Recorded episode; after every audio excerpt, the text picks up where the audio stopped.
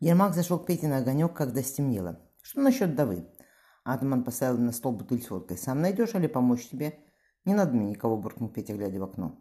На усадьбу насползал осенний туман. «Ты у нас грамотный», — Ермак разделил водку. «Писание знаешь?» «Знаю». Петя залпом осушил стакан.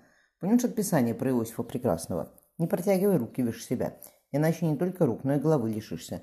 Да и черт бы с ней с головой», — отозвался Петя. «Было у тебя, атаман, что смотришь на нее и думаешь, что ежели она твоей не станет, ничего на свете не надо более. Ни власти, ни золота. Сам знаешь, что было. Ермак покранчал. Надо было утром, надо было мне утром ее под венец вести, босиком в рубашке. Тогда мне сбежала бы. Если сбежала, не любит она тебя, вздохнул Петя. Любила бы, так дождалась. Ермак хмыкнул. Здесь другое, сотник. Что, не знаю пока, но как найду ее, так узнаю. Дуйте на конюшню. Чистите седлать лошадей. За вас кто будет, видел Петя парням. Дружине слуг нет. Мальчишки кубарем скатились по лестнице. Петя спустился вслед.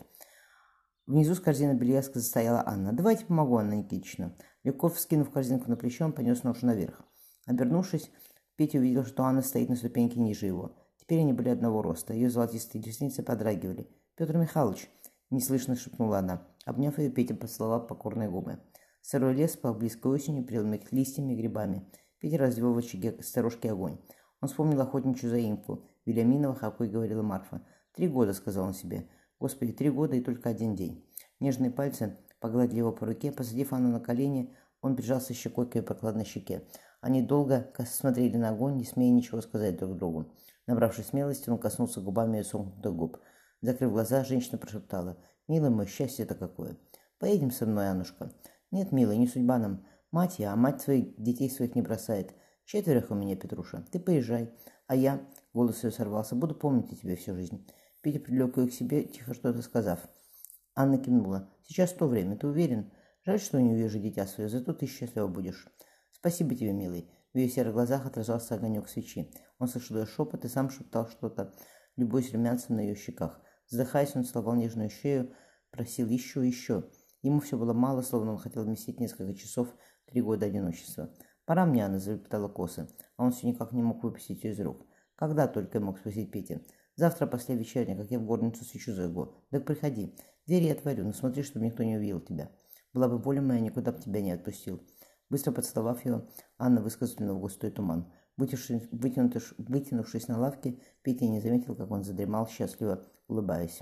На соли Вечегорской повисла беззвездная, повисла беззвездная ночь, ветер скрипел ставнями, хлопал дверями. С белого моря шла буря.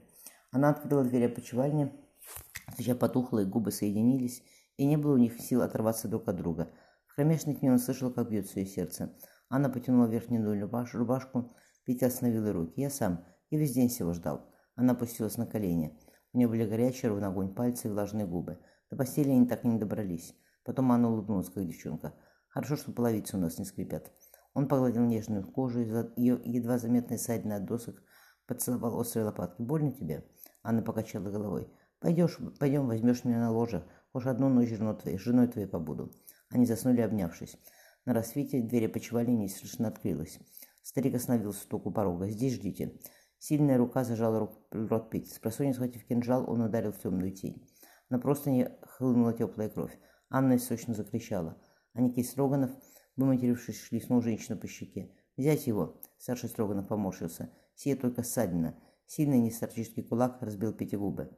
Яков Строганов Взглянул на перевязанную руку отца. «Где она?» «Сотник собак в отстроге под озером, а твоя?» Аникей хотел выругаться, но сдержаться в горнице под запором. «Утопить его надо в тайности», – прошипел Яков.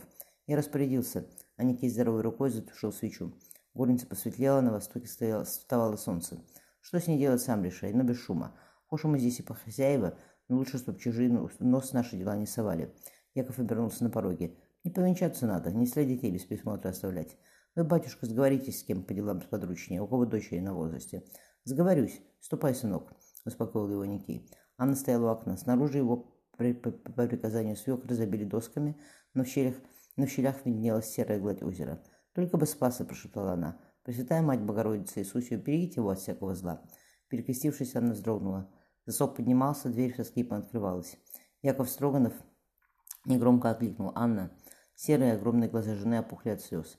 Закрыв дверь изнутри, Яков бросил к ее ногам веревку. Он подвинул сундук ближе к крюку, торчащему из бревной стены.